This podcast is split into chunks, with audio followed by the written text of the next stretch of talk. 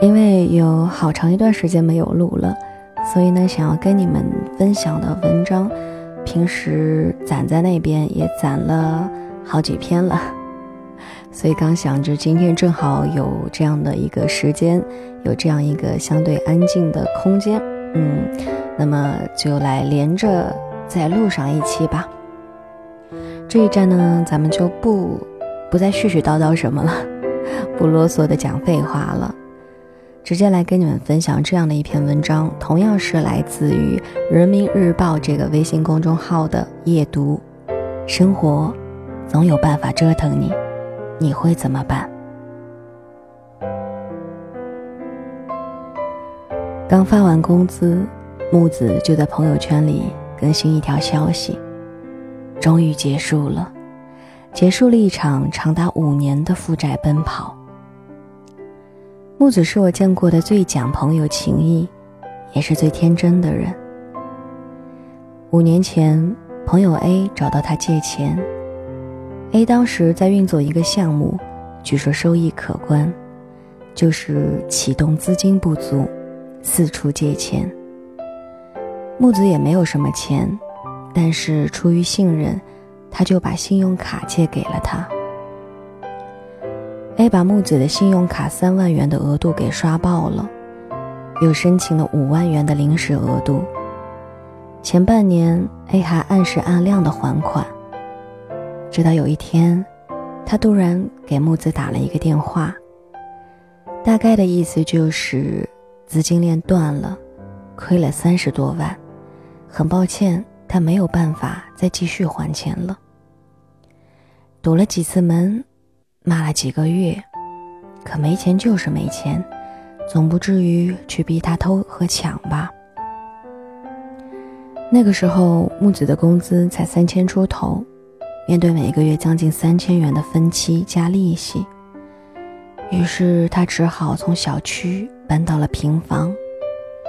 浴室和卫生间都是公用的，没有网络，只能蹭别人的 WiFi。泡面一箱接着一箱买。出事之前，我经常跟木子混迹在大排档、夜场。当时我们都很穷，但是我们也敢在 KTV 里要二十块钱一瓶的啤酒，还一箱一箱的爆。后来，木子就很少出来玩了。认识 A 之前。木子的生活还算是平稳向上，他计划着用三年的时间来攒一点钱，先把老家的房子修整一下，再赚一点老婆本。可是因为这一出，直到现在，家里住的还是破房子。当你并不富足，甚至透支信用卡把钱借给朋友，朋友却找各种托辞。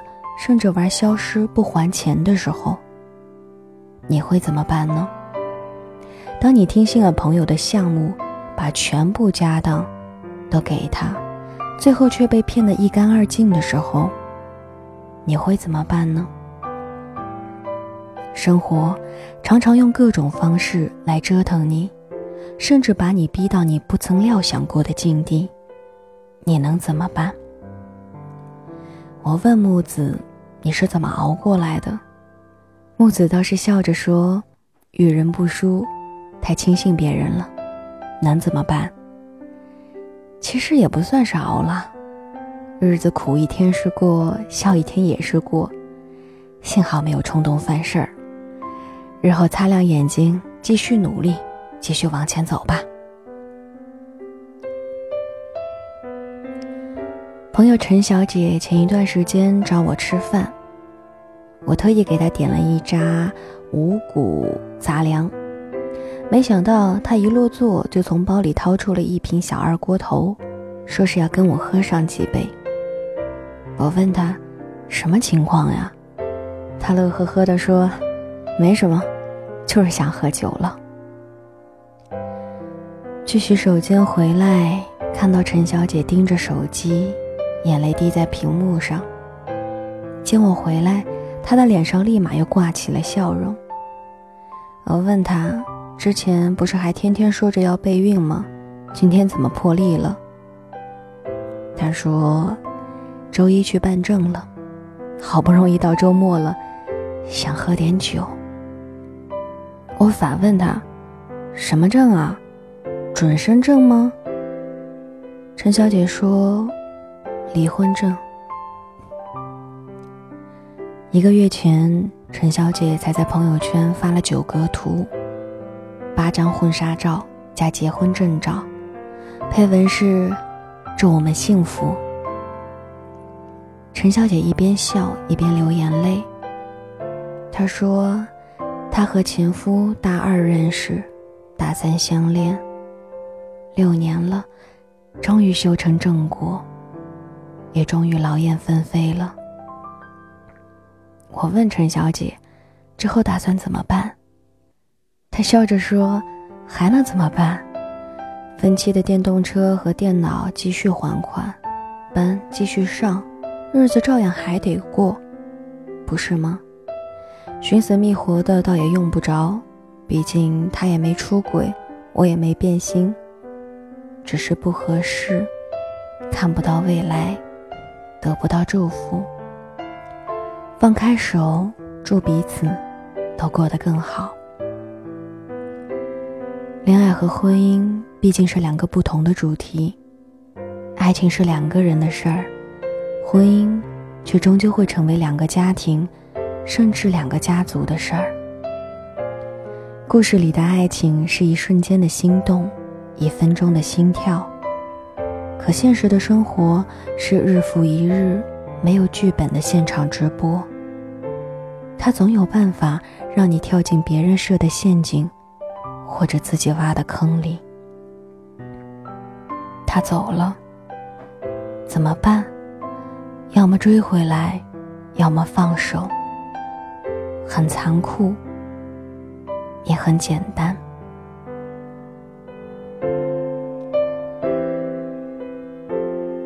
生活总是会用一些出乎意料的方式来折腾你，比如提早了半个小时打车去车站，中间堵车，或者司机走错了道，或者车辆抛锚了，或者出了交通事故，你怎么办？骂骂咧咧的怪自己运气差，还是先把车票给改签了？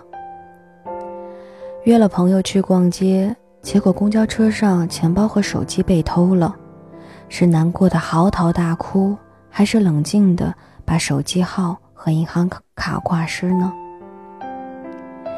相恋多年的爱人突然决定要离开，你哀求或者挽留都不起作用，你会骂自己瞎了眼，爱上了负心人，还是各自安好，努力成为更好的自己，寻觅更好的人呢？